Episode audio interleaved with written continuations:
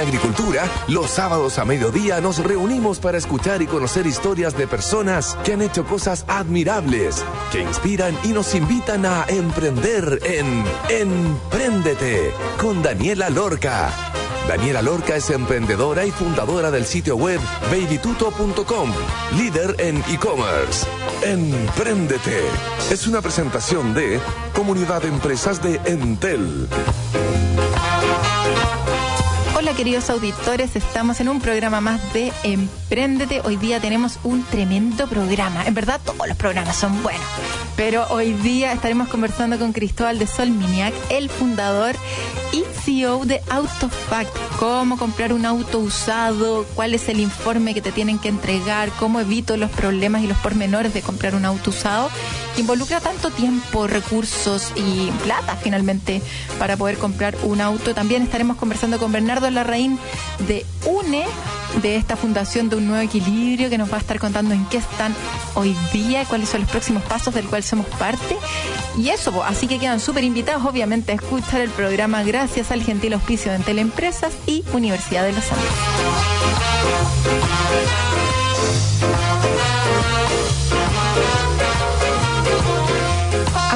Cuántos auditores no les ha pasado que tienen la oportunidad de comprarse el auto de sus sueños con poco uso, casi nuevo y por un precio harto mejor que si estuviera nuevo? Hasta ahí todo perfecto. Hasta que está usando el auto y ¡pum! falla algo. Y después otra cosa, y así. El problema es que no conocíamos su historial, no sabíamos los toques que había tenido, ni cuánto había fallado, los arreglos, etc. ¿Y para qué hablar de la negociación de un auto usado? El que lo vende sabe qué pasó con el auto y el que lo compra está en desventaja. El único que realmente sabe qué pasó con el auto es el propio dueño hasta que llegó AutoFact para conocer el historial del auto en solo minutos. ¿Cómo nació este emprendimiento? ¿Quién lo creó? ¿En qué está ahora? Y los pormenores de haber innovado en esta industria es lo que sabremos hoy. Bienvenido Cristóbal de Sominiac a Emprendete. ¿Cómo estás? Bien, Daniela. Todo bien por acá. Muchas gracias por la invitación. A ti. Entretenido. Muy entretenido, sí. Buena onda vernos aquí las caras y contar acerca de AutoFact. Cristóbal, para quienes no te conocen, cuéntanos quién eres y cómo llegaste a formar AutoFact y hace cuántos años estamos hablando de esto. Bueno, de profesión soy ingeniero, ingeniero civil. En la universidad yo diría que en los últimos años empecé a conocer un poquito sobre el mundo del emprendimiento, fue algo que me llamó la atención, pero apenas salí de la universidad me puse a trabajar en un banco. Así que el emprendimiento tuvo que esperar. y ahí trabajé casi tres años. Esto fue el 2011. Y después de, ese trabajo, ahí fue cuando decidí tratar de hacer algo. Eh, yo creo que esa fue la inquietud, tratar de hacer algo que funcionara. Esa era la inquietud que yo tenía. Así que renuncié y me puse a probar algunas cosas.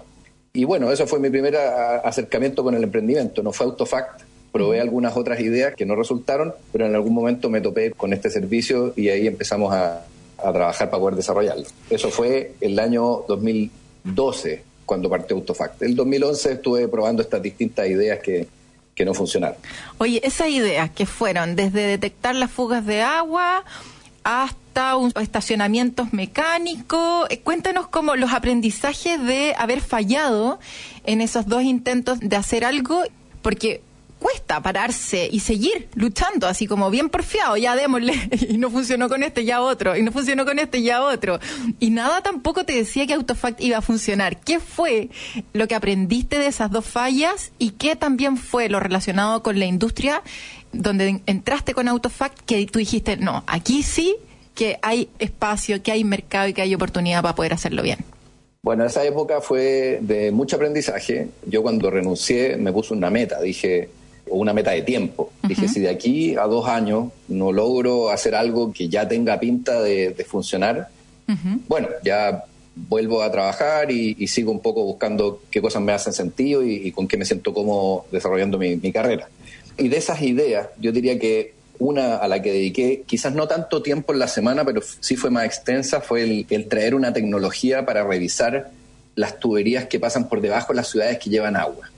Esas tuberías, como nadie las ve, muchas veces tienen fisuras o algunas veces tienen roturas grandes. Y de hecho, nosotros hemos visto en las noticias como de repente se rompió una matriz en Valparaíso, se rompió una matriz en algún lugar y queda la embarrada. Entonces, eso fue un proceso largo, estuve como un año tratando de vender esa tecnología a, bueno, a distintas empresas sanitarias. Finalmente eh, logré, después de un año, que una de las grandes empresas quisiera hacer un piloto, pero eso obviamente era un precio menor de lo que estaba acostumbrado a vender la empresa afuera y no fue aceptado el presupuesto y ahí terminó mi, mi experiencia en esa venta. Yo te diría que el aprendizaje ahí fue ser muy persistente, me tocó pasar por unas 15 personas en esa empresa, juntarme muchas veces, ser insistente, llamar, aparecerme. Entonces, yo te diría que ahí fue la persistencia y que efectivamente al ser persistente tú logras cosas. Yo diría que ese fue un, un aprendizaje inicial.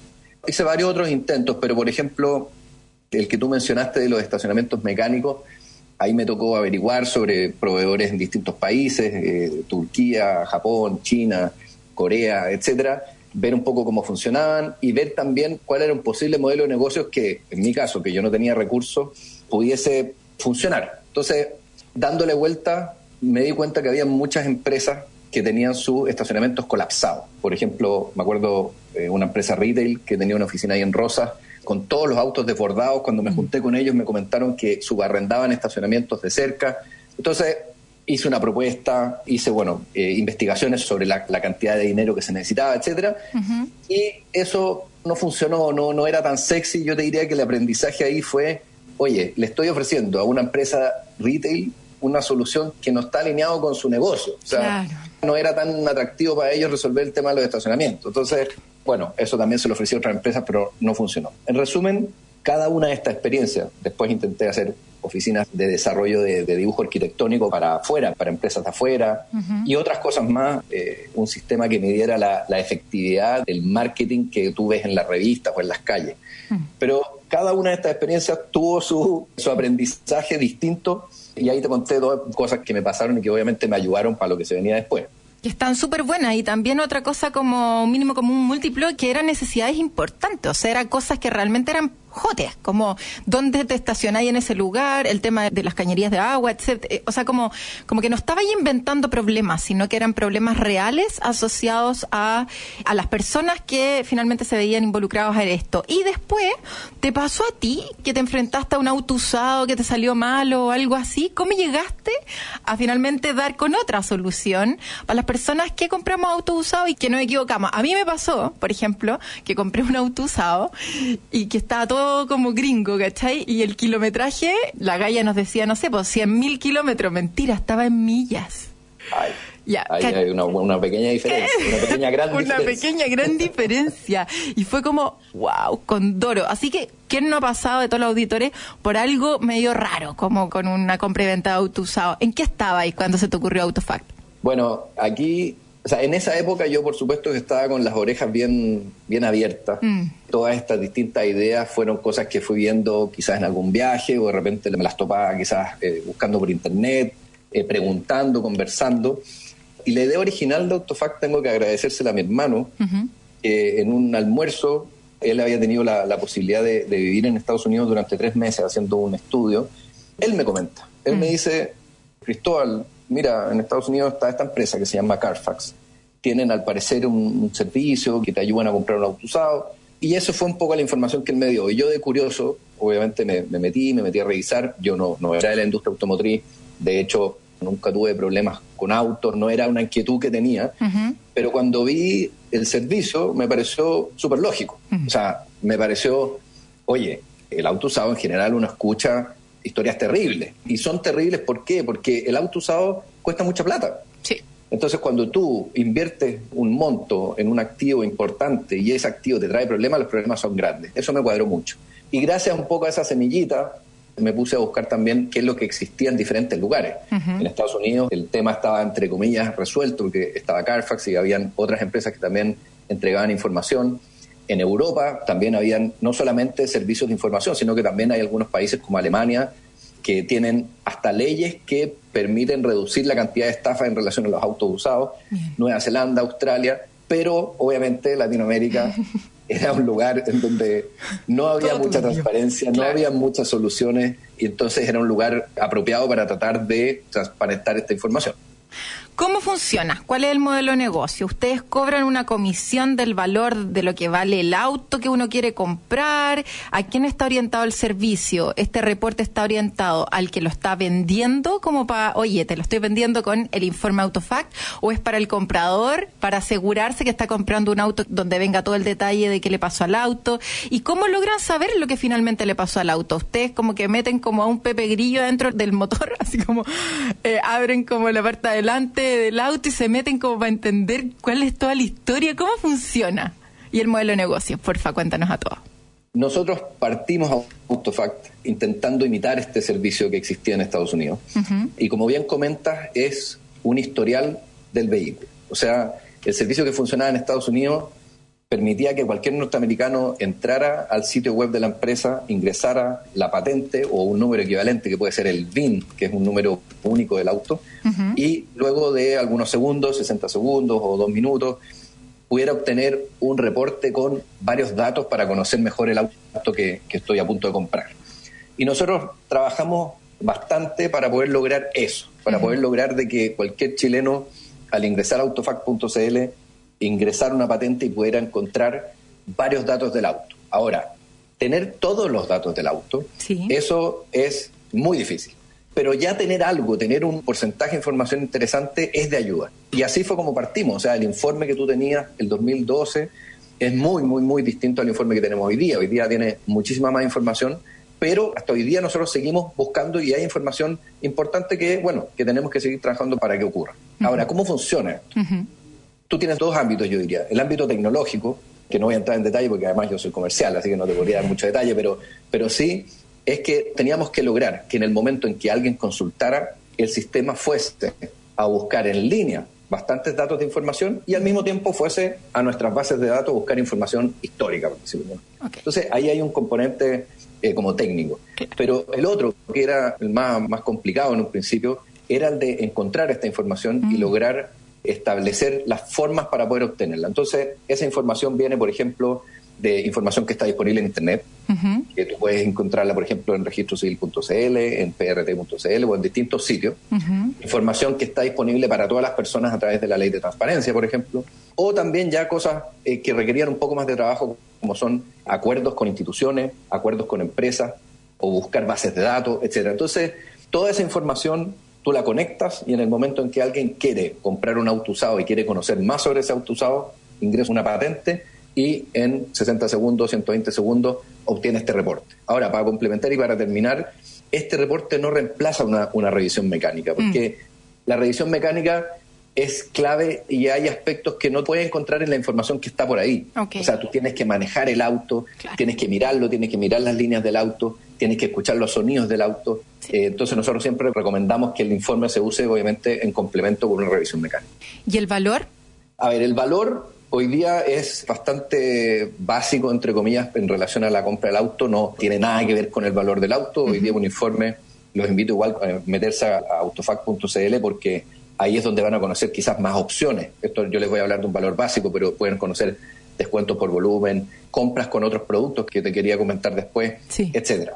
Entonces, hoy día tú puedes obtener un informe por 6.990 y eso es, bueno, eh, eh, por lo menos la gente lo agradece, es relativamente accesible en relación al valor de un auto desde lo más básico hasta bueno lo más sofisticado. Y como tú decís, ahorráis un montón de tiempo, porque efectivamente esa información está disponible para cada persona, pero entrar en cada sitio web, buscar la información, unir todo, que haga sentido, bla, bla, es tiempo, es pega, y la gente tampoco sabe cómo hacerlo, ni dónde entrar. Yo no tendría idea en dónde entrar para ver si es que es verdad que es el único dueño, es verdad que no tuvo ninguna falla, es verdad. Así que eso se agradece harto. Y por 6 lucas está más que pagado. O sea, hay información disponible, bastante, y hay información no disponible. Y no solamente eso, sino que también el informe está hecho para que sea entendible, porque tú sacas, por ejemplo, el certificado del registro civil y te dice, ah, el vehículo tiene una limitación al dominio. Y tú dices, ¿qué, ¿qué es una limitación? Bueno, el informe te lo explica y te dice qué es lo que significa esa cuestión. Perfecto. Maravilloso. Hoy está súper entretenida la conversación con Cristóbal de Solminiac, el fundador y actual CEO o gerente comercial. Corrígeme ahí tu cargo. Efectivamente estoy de, CEO de la empresa. De CEO de Autofact. Vamos a ir a una pausa. Les voy a contar que en Entel Empresas te damos la tranquilidad y confianza para que puedas partir un emprendimiento o continuar con éxito tu negocio, entregándote con asesoría las herramientas digitales y la tecnología para que tú decidas cómo llevar tu negocio. Conócelas en entel.cl empresas. Y aprende sobre cómo crear y capturar valor en un mercado cada vez más dinámico. Desarrolla un pensamiento exponencial en el Diplomado de Estrategia de Negocios Digitales, Marketplace y Plataformas de la Universidad de los Andes, con modalidad presencial y virtual con clases en vivo. Para más información ingresa a posgradosuandes.cl. Vamos a una canción, Pink Cadillac de Natalie Cole y ya estaremos de vuelta entonces conversando con Cristóbal de Salminiac, el fundador y CEO de Autopack. Vamos y volvemos.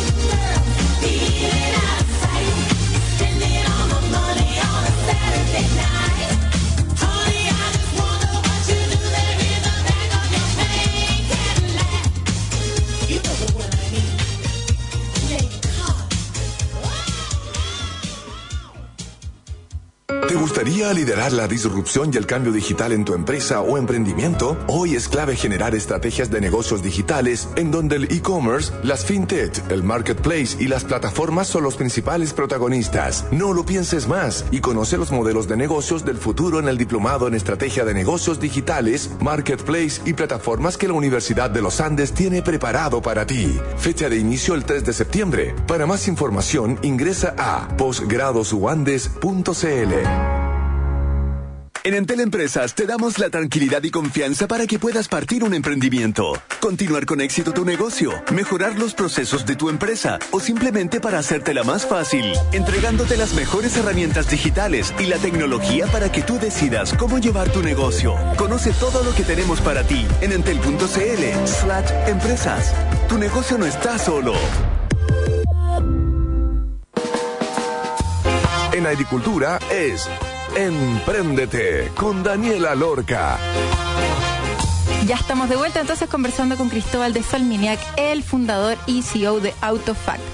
Cristóbal, barreras de entrada al principio, ¿qué fue lo que más te costó? ¿Qué fue lo más difícil de entrar, el acceder a la información? Como tú eh, bien planteabas en el primer bloque, la información te la entregan como en chino mandarín, o sea, tuviste, ¿cómo empezaste a armar el equipo? ¿Necesitabais mecánicos que pudieran interpretar los informes estos que estabais sacando? ¿Cómo empezaste a armar tu equipo de desarrollo? Porque hay un componente tecnológico importante también. ¿Cómo fuiste armando el equipo de AutoFact para lo que es hoy día y en qué están hoy? Bueno, cuando partí revisando o investigando sobre este tema, lo primero fue, bueno, vamos a mirar si es que hay algo de información disponible o hay algo de información en algún lugar. Además, cuando logré encontrar algunas informaciones, me empecé a juntar con compraventa, con automotora, con empresas del rubro para ver cómo solucionaban ellos esta temática, esta problemática. Y cuando vi, me dio la sensación de que era posible hacer algo mejor de lo que había lo primero que se me vino a la cabeza fue, a ver, yo necesito a un experto en tecnología. O sea, yo soy ingeniero civil, más del área comercial, de desarrollar los productos, de venderlos, pero bueno, no tengo idea de programar. Entonces me acerqué a todas las personas que conocía que eran desarrolladores, les pregunté, les dije, oye, ¿cómo puedo conocer a alguien que le interesa hacer algo? Y justamente una de esas personas, que fue mi primo Francisco Echeverría, eh, ingeniero en computación de la Universidad de Chile, le mostré, le mostré un prototipo que había hecho y, él, bueno, le dio vuelta una semana y me dijo, mira, a mí me interesa. Entonces, eso fue, yo te diría, que lo primero en términos del equipo, como necesitaba alguien, un partner, un socio, experto en un tema que era clave en el desarrollo de, esta idea. Eh, y bueno, y tuve la suerte de encontrar ahí a mi primo, donde la, sociedad hasta hoy día ha funcionado muy bien y, cada uno se ha dedicado a lo que es experto. Y en términos de lo más complicado, yo diría que nos tomó un tiempo lograr llegar a un producto mínimo viable, a un producto como que fuese vendible.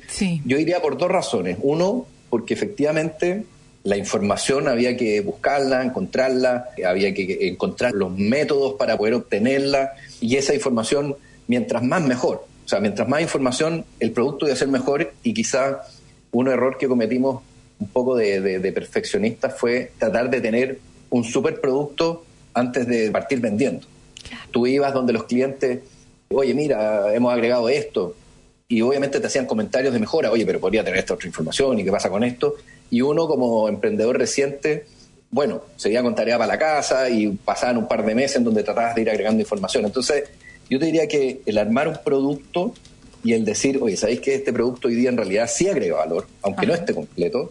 Fue como una de las razones de por qué quizás nos demoramos un poco. Nosotros fundamos la, empresa así como sociedad en enero del 2012 y en marzo del 2013 o en abril del 2013 logramos hacer nuestra primera factura que para mí, a mi criterio creo que fue, podría haber sido un poco más rápido. Mm. Entonces yo diría que la, información fue una de las cosas y el producto mismo y haber dicho, oye, ¿sabes qué? Este producto agrega valor y nos demoramos un poco en eso, diría. Perfecto. ¿Y actualmente cuántas personas trabajan en el equipo? ¿Cuál es el equipo más importante? Tu primo, como bien decías, es parte de la sociedad, o sea, se dividieron ahí las acciones, o es el equipo comercial, como la estructura, así un día a día de Autofact. ¿En qué áreas se divide y qué es lo más importante? Bueno, en lo, que te quería comentar antes, como introducción a, a esta pregunta que me hace, Ajá. es que Autofacta el 2015, después de haber desarrollado el informe, haber ido creciendo, haberlo ido implementando en diferentes automotoras, financieras, aseguradoras y en personas, por supuesto, nos dimos cuenta conversando con los distintos clientes que la necesidad de, de la persona que va a comprar el auto no era solamente conocer la historia, sino que el proceso de comprar un auto es estresante para Mm. la gran mayoría, hay algunos que lo disfrutan, pero de partida ya tomar la decisión de comprar un usado versus un nuevo, siento que, ah, sabes que prefiero el nuevo, con menos prestaciones, quizás no me va a servir tanto para lo que necesito, pero no me hago problema. Entonces, ya Sí. tomar la decisión de un usado es dar un paso. Y segundo, saber cuál usado es el que realmente quiere. Oye, no, es que yo le vi ese auto a mi prima, oye, que el otro día vi ese en la calle, pero la decisión no es muy técnica. Mm. Y después de que ya uno se decide por alguna versión en particular, hay que encontrarlo. Y no solamente encontrarlo, sino que tienes que encontrar alguno que no tenga problemas, que además sea del color que me gusta, Mm. que sea del año que me gusta, qué sé yo. Entonces, y no solamente eso, sino que, bueno, ¿cuál es el precio apropiado?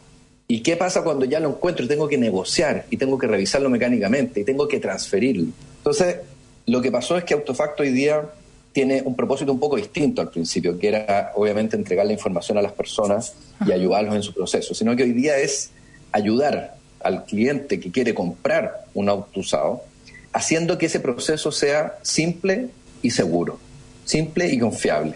Y eso mediante herramientas digitales. Entonces, el informe es una de las grandes herramientas que tenemos, la más reconocida, por decirlo de alguna manera, pero hoy día tú puedes transferir un auto a través del sitio.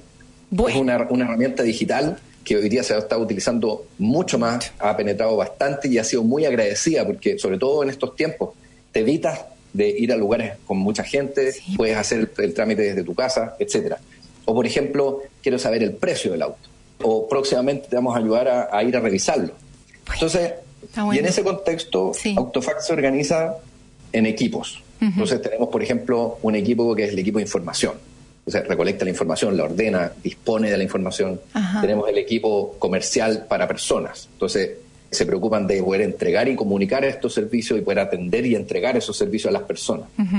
El equipo comercial de empresas, que se dedican a lo mismo, solamente que para distintos tipos de empresas atenderlos, ir mejorando continuamente las plataformas el equipo, por ejemplo, de operaciones, que se dedica a, a realizar todos estos trámites de, de transferencia, a realizar los trámites de pagos de multas u otros trámites que también nosotros tenemos que realizar en este contexto.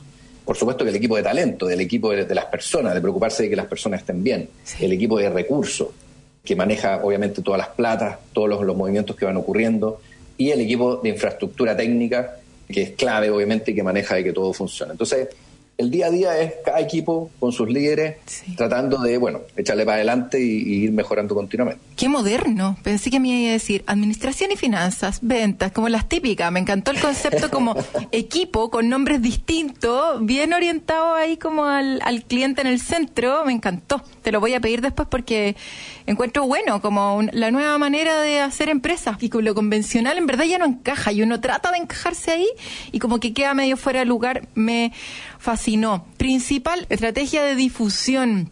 Cristóbal, ¿qué es lo que mejor les ha funcionado para posicionar Autofact, ya sea con los clientes como yo, tanto como con las compraventas o los más B2B? Bueno, yo ahí tengo que reconocer y hacer un, un mea culpa que somos malazos para comunicarnos, por decirlo de alguna manera. Y yo te diría que el principal método que nos ha funcionado y ha hecho que Autofacto hoy día sea un- una empresa exitosa ¿Sí? es el boca a boca. Y eso, como creemos nosotros que lo logramos, fue haciendo productos que funcionaran y funcionaran muy bien.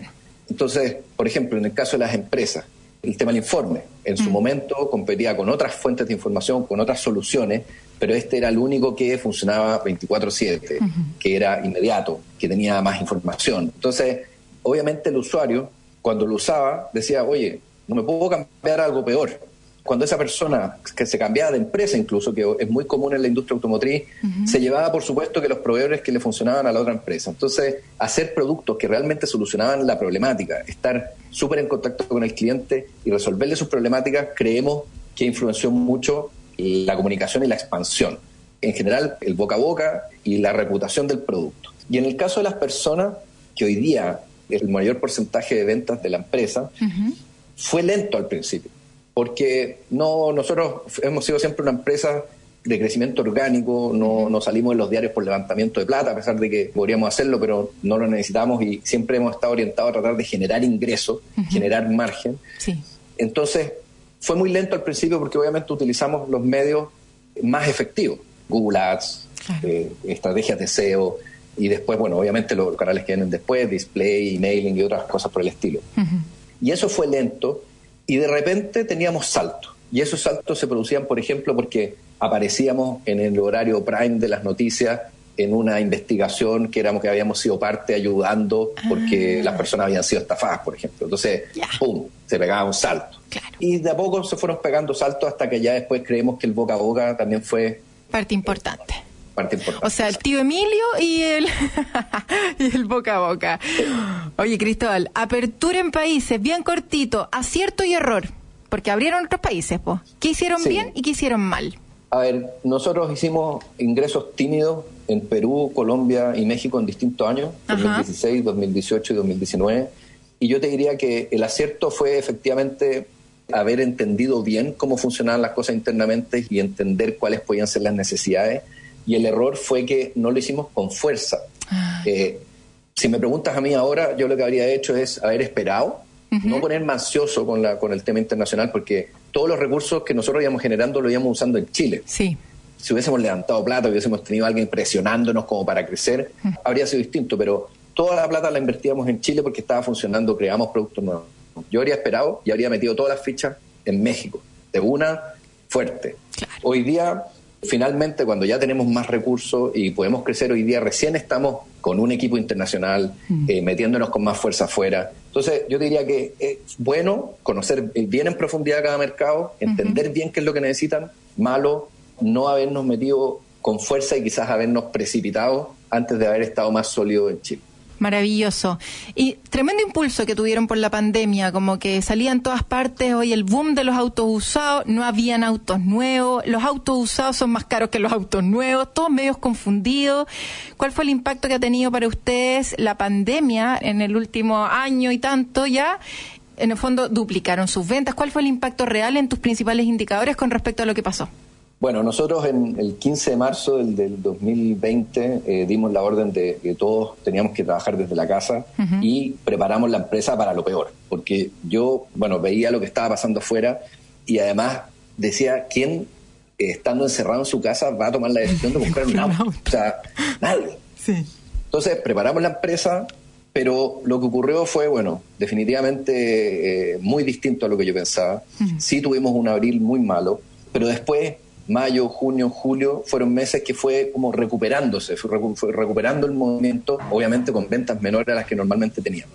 Pero en agosto se produjo el primer retiro, no solamente el primer retiro, sino que también yo sentí que eso gatilló también la, el pensamiento de las personas sobre cómo se iban a movilizar. Yo creo que muchas personas no querían subirse al metro, no querían subirse a la, micro, o, a, otros medios. Y en ese sentido, eso, más el primer retiro, más que la gente estuvo obligada a resolver su tema del auto por Internet. Ese es un tercer gran punto que creo yo que afectó en, el caso de nosotros. Ya no era posible, oye, voy a ir a, tal lugar, a la calle, en donde está el mismo calle donde voy siempre, y tú los llamás, oye, es que no puedo. Entonces, finalmente tuvieron que meterse en Internet muchas personas. Y ahí fue cuando Autofact, con estos tres aspectos, se vio impulsada de manera muy importante. En agosto con ventas récord, que luego fueron en septiembre nuevas ventas récord, etcétera, etcétera y hoy día eh, tenemos un nivel de ventas que duplicó el mejor mes que teníamos en el pasado y eso ha hecho bueno que el equipo hoy día sea un equipo de 95 personas cuando pre-pandemia quizás éramos unos 45 y seguimos creciendo, seguimos buscando gente y hoy día invirtiendo más en muchos proyectos que obviamente estaban guardados. Guardados, claro. Oye, felicitaciones. Próximos pasos y dos recomendaciones para comprar un auto. A los que lo tenían pensando, así como quiero comprar un auto usado, tus dos recomendaciones y el próximo paso. Y recuérdanos también la página web de Autofact donde te pueden encontrar. A ver, el, próximo paso yo lo divido en dos. Uno es eh, ser más importante en el ámbito internacional. Hoy día estamos trabajando para eso, meterle mucho a México tratar de solucionar las problemáticas. México es un país muy desordenado en términos de información de autos, así que tratar de aportar nuestro granito de arena ahí. Y una segunda parte de nuestros próximos pasos es que ya llevamos varios meses. Hoy día es un equipo de siete personas desarrollando un servicio que esperamos sea de agrado para los que están buscando auto. Si es que hay alguien que está buscando auto, nosotros lo que estamos intentando hacer es un sistema que te ayude en todo el proceso, que tú no tengas que hacer mucho, solamente responder algunas cosas por internet y recibir información. Y nosotros vamos a hacer toda la pega. Nosotros vamos a ayudarte a decidir qué auto, nosotros vamos a buscar el auto, vamos a ir a revisarlo mecánicamente, vamos a, negociarlo y finalmente con todo tu ok te vamos a llevar para que lo mires, para que veas que todo está según lo que conversamos, firmes y te lleves tu auto. Entonces, ese yo te diría que es el próximo paso. Ojalá eh, que ese servicio vaya funcionando. Ya hemos hecho felices a muchos compradores, pero bueno, esperamos que sea algo más masivo en, el próximo año. De consejo, sí, consejo. Para, comprar autos, a ver, es un proceso, primero paciencia, paciencia porque vale la pena esperar un poco y encontrar el auto apropiado que precipitarse y tener problemas. Entonces, paciencia al buscar, paciencia al encontrar quizás alguien que te pueda ayudar como para poder tener buenos consejos y bueno, tomar una buena decisión en ese sentido, no precipitarse. Y lo segundo es que es posible hoy día cuidarse de fraudes. Hoy día los fraudes, por supuesto, que van cambiando, se van volviendo más sofisticados y por eso asesorarse bien, ya sea obviamente revisando los informes, contratando quizás un mecánico que te ayude a revisarlo, también buscando, hay mucha información en Internet, nosotros tenemos mucha información en relación a cuáles son los buenos consejos para poder comprar un auto. Entonces, es un proceso importante, mucha plata y por eso hay que hacerlo de manera cuidadosa y bien asesorada. Maravilloso. Autofact.cl, autofact, F-A-C-T.cl. Muchísimas gracias, Cristóbal, por tu tiempo, todo lo que nos contaste. Muy bonita la historia. Felicitaciones por los casi 100 empleos que están generando y esperemos más éxitos con Autofact ahí bien piolita te hay mantenido. Así que dicen que eso es lo que se mantienen más piolitas, son los más exitosos. Muchas gracias Daniela por la entrevista, por la oportunidad de conversar y, y sí, somos piolitas, pero bueno, vamos lento pero seguro, como dicen por ahí. Exactamente. Muchísimas gracias. Vamos a ir a una pausa y antes de ir a la pausa les voy a contar que en Entel Empresas te damos la tranquilidad y confianza para que puedas partir un emprendimiento o continuar con éxito tu negocio, entregándote con asesoría las herramientas digitales y la tecnología para que tú decidas cómo llevar tu negocio. Conócelas en entel.cl slash empresas. Y aprende sobre cómo crear y capturar valor en un mercado cada vez más dinámico. Desarrolla un pensamiento exponencial en el Diplomado de Estrategia de Negocios Digitales, Marketplace y Plataformas de la Universidad de los Andes, como modalidad presencial y virtual con clases en vivo. Para más información ingresa a postgradosuandes.cl. Vamos y volvemos. En Entel Empresas te damos la tranquilidad y confianza para que puedas partir un emprendimiento, continuar con éxito tu negocio, mejorar los procesos de tu empresa o simplemente para hacértela más fácil, entregándote las mejores herramientas digitales y la tecnología para que tú decidas cómo llevar tu negocio. Conoce todo lo que tenemos para ti en entel.cl slash empresas. Tu negocio no está solo. En agricultura es Empréndete con Daniela Lorca. Hoy día además tendremos el placer, como algunas veces, de contar con la expertise de nuestros amigos de Entel. Vamos a estar conversando acerca de Entel One, una solución de telefonía avanzada para emprendedores y microempresas. Sí, porque se abrieron las posibilidades para que negocios más pequeños con un trabajador inclusive pueda contar con herramientas que antes solo estaban disponibles o accesibles para grandes empresas. Para esto hoy contamos con Mónica Marín, consultora senior de desarrollo de producto de Entel Empresas. Bienvenida, Mónica Emprendete. ¿Cómo estás? Muy bien, muchas gracias. Qué bueno, Mónica, cuéntanos, por favor, ¿qué es Entel One? Entel One es un servicio de telefonía fija que funciona a través de Internet.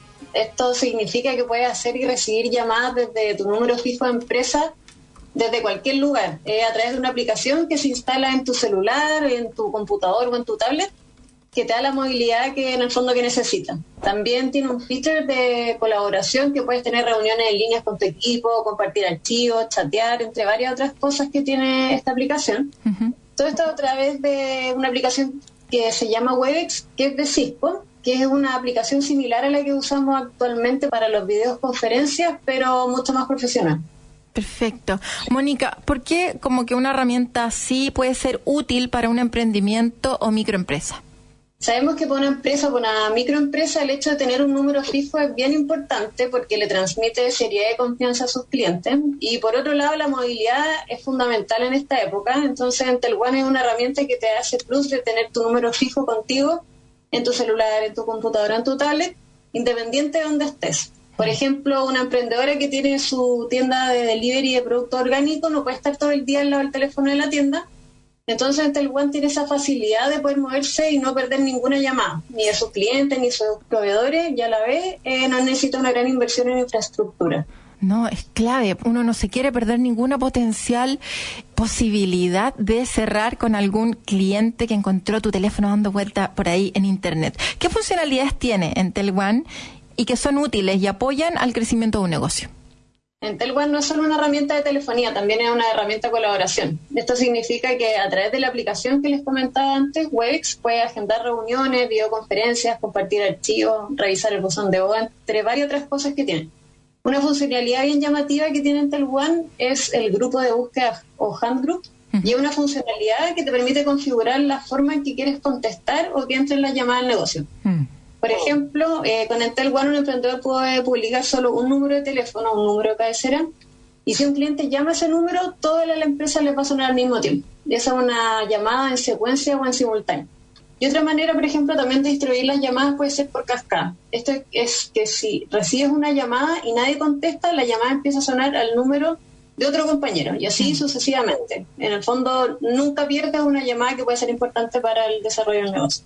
Ya, lo escucho caro, quizá, ¿o no? Como con una inversión detrás, ¿es medio caro? ¿O cuáles son los costos que tiene este servicio para un emprendedor? Para que no se asuste la gente que no está escuchando. Lo encuentran maravilloso, pero ¿cuánto me va a costar? En verdad, no es caro para nada. One tiene un precio de 3.580 pesos más IVA por línea y el plan incluye llamadas libres a celulares y a números fijos, así que en verdad está al alcance de todos los emprendedores y tipos de negocios. Además, que no es necesario que opere sobre la red de Entel, no necesita que nosotros seamos el proveedor de Internet, puede ser sobre cualquier otro proveedor. Excelente. ¿Dónde puedo encontrar esta maravillosa solución? ¿Cómo la contrato? Ahora la quiero contratar. Mira, toda la información la pueden encontrar en la página entel.cl slash empresa y también puedes contratar por ahí, ingresas tu número de teléfono y correo y te va a llamar al tiro un ejecutivo que te va a guiar. Y además para el acompañamiento de todos los clientes que contraten el servicio tenemos un centro de ayuda dentro de la página que tiene las principales funcionalidades con manuales de instalación, videos Así que ese centro de ayuda también lo pueden encontrar en la misma página de Entel One. Ahí está entonces toda la información. Muchísimas gracias Mónica por este tremendo servicio como siempre de Entel con Entel One. Te mando un abrazo que estés súper bien. Nos estamos escuchando en un próximo programa. Chao, chao. Chao. Después de este tremendo servicio, como siempre en TEL, hoy día contaremos con el privilegio de estar conversando con Bernardo Larraín, empresario, vicepresidente de Colbún, expresidente de la SOFOFA y actual consejero, y además parte del grupo UNE, del cual somos parte del, y del que hablaremos hoy. Bienvenido a Emprendete, Bernardo. Un placer. ¿Cómo estás? Muy bien, pues muchas gracias por la invitación. Encantado de estar por acá. Bernardo, cuéntanos, ¿en qué está un nuevo equilibrio hoy día? y ¿Cuál es la propuesta que se ha trabajado en todos estos meses? Producto de, de la idea original que nació desde el 18 de octubre, digamos, que se empezó a armar todo este movimiento de emprendedores empresarios que nos unimos por un mejor Chile. ¿Y cuáles son también los próximos pasos, estas ideas más concretas de las cuales vamos a poder ver en los próximos meses idealmente? Bueno, mira, UNE, bueno, del cual ambos somos parte, así que lo, conocemos bien. Te puedo entrevistar yo a ti respecto de uno, pero bueno, ahora estoy en mi, en mi rol de entrevistado. Como tú dije, nació como una iniciativa para unir en el fondo estos eslabones de una misma cadena que son el mundo del emprendimiento, el mundo de los empresarios, eh, regionales, nacionales, de distintos sectores, y si bien no tenemos ninguna pretensión de ser perfectamente representativos, creo que se ha sumado un grupo de personas que cumple con eso, digamos, empresarios, emprendedores, regiones, Santiago, etcétera, etcétera. Así que esa es un poco la inspiración inicial. Y no hay duda que uno tiene que leer un poco lo que está pasando en Chile. Si, uno ve en el fondo hay remesones, por así decirlo, sociales, como fue el estallido, después remesones sanitarios, con todo lo que, lo pasaba con el COVID, y también remesones electorales, digamos. No hay duda que todos los eh, eventos electorales han sido al menos sorpresivos, digamos, los resultados. Y por lo tanto, uno tiene que adaptar su estrategia. Yo creo que, yo creo que lo que estamos haciendo básicamente estuvimos trabajando harto en, propuestas, en hacer propuestas en el eje país, que sería más el eje institucional del Estado, el eje reactivación, por ser un imperativo bastante relevante lograr reactivar nuestra economía, y tercero, el eje sostenibilidad o empresarial, y cómo logramos en el fondo incidir para que las empresas tengan un proceso de evolución más rápido. Pero después nos dijimos, bueno, no queremos ser una institución más que hace propuestas. ¿eh? Yo creo que hay exceso de propuestas, eh, los contenidos están, están los centros de pensamiento, están los gremios empresariales, y leyendo un poco lo que está pasando, creo que queremos pasar a, por así decirlo, ofrecer un método de diálogo y de acción distinto. Yo creo que lo que falta en Chile es llenar ciertos espacios vacíos. Si tú piensas, por ejemplo, en el ámbito de la discusión pública, hay buenos centros de pensamiento, por un lado.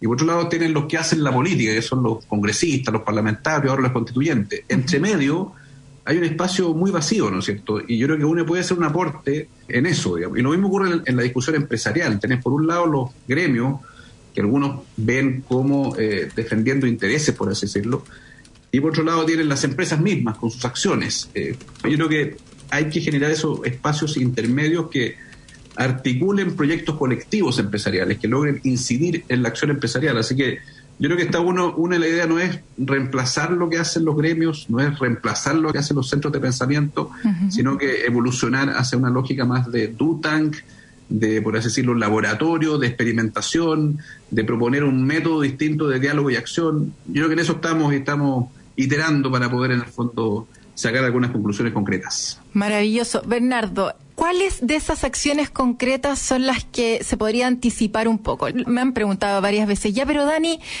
lo real, porque finalmente el diálogo y todo esto como que va quedando ahí. Entonces, ¿qué es lo que realmente se puede hacer o por dónde va a ser el camino? ¿Va a ser a través de la política como para poder lograr ciertas cosas que impacten, no sé, políticas públicas, cosas así? ¿O qué? Como para que la gente realmente lo entienda y diga, oye, realmente increíble lo que están haciendo aquí los chiquillos de UNE.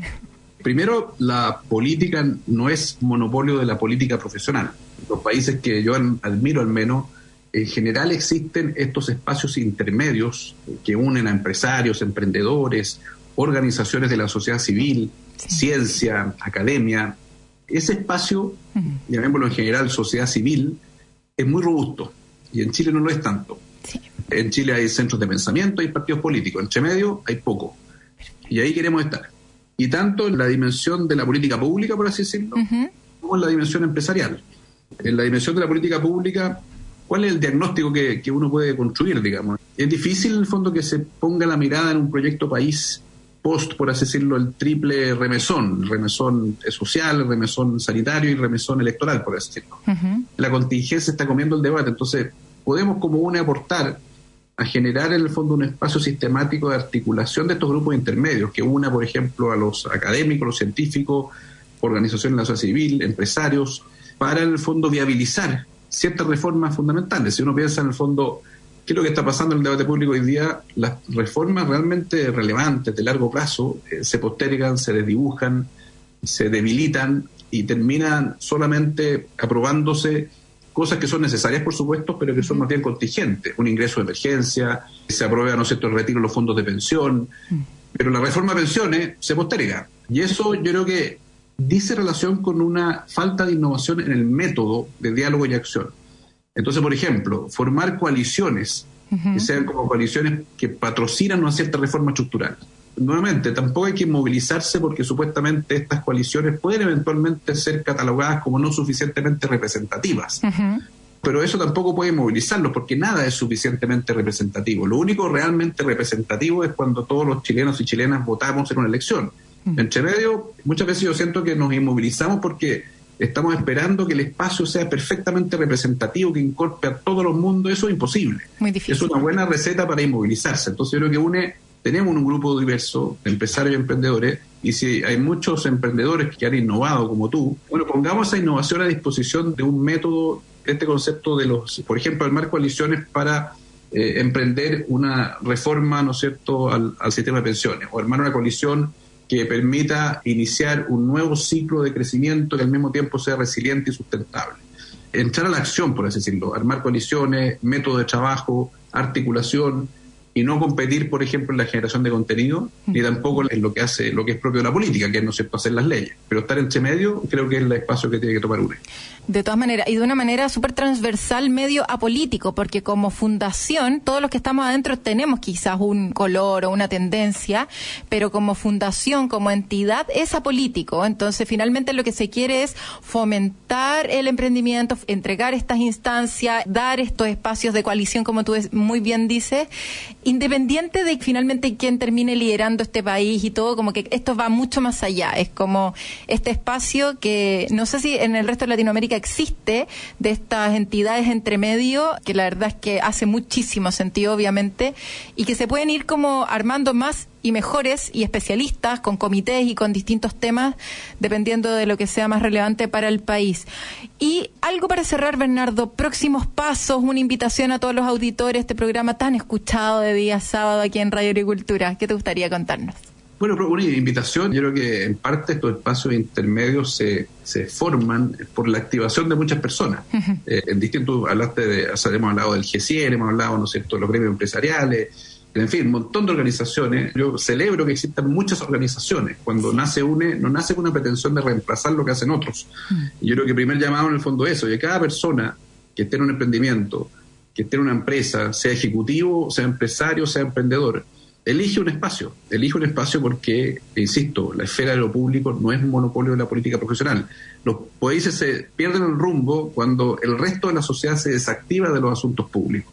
Yo creo que un emprendedor que puede estar muy, por supuesto, muy, por así decirlo, demandado por su emprendimiento, es importante que se haga un porcentaje de su tiempo para participar en el debate público. Porque en el debate público, insisto, por ejemplo, si uno quisiera, ¿cómo logramos integrar de mejor forma la técnica, con la orientación política, con ¿no cierto? la legitimidad social de una determinada reforma. Eso requiere innovación en el método. Y, por eso el mundo del emprendimiento como UNE puede aportar en innovar en el método. Y eso, eso creo yo que el, el llamado que yo hago, digamos, que todos se activen, aunque parezca que no hay tiempo, creo que es necesario hacerse el tiempo porque creo que los próximos dos años, lo han dicho muchos, una frase un poquito puede ser lugar común, se juega mucho en Chile. Se va a dibujar las bases de una nueva constitución, se va a discutir el modelo de desarrollo, se va a discutir la forma de ser y hacer empresa, que también en el fondo requiere reflexiones colectivas. Entonces, el llamado es a sumarse a distintos espacios y ojalá que ese espacio sea UNE porque es un muy buen espacio.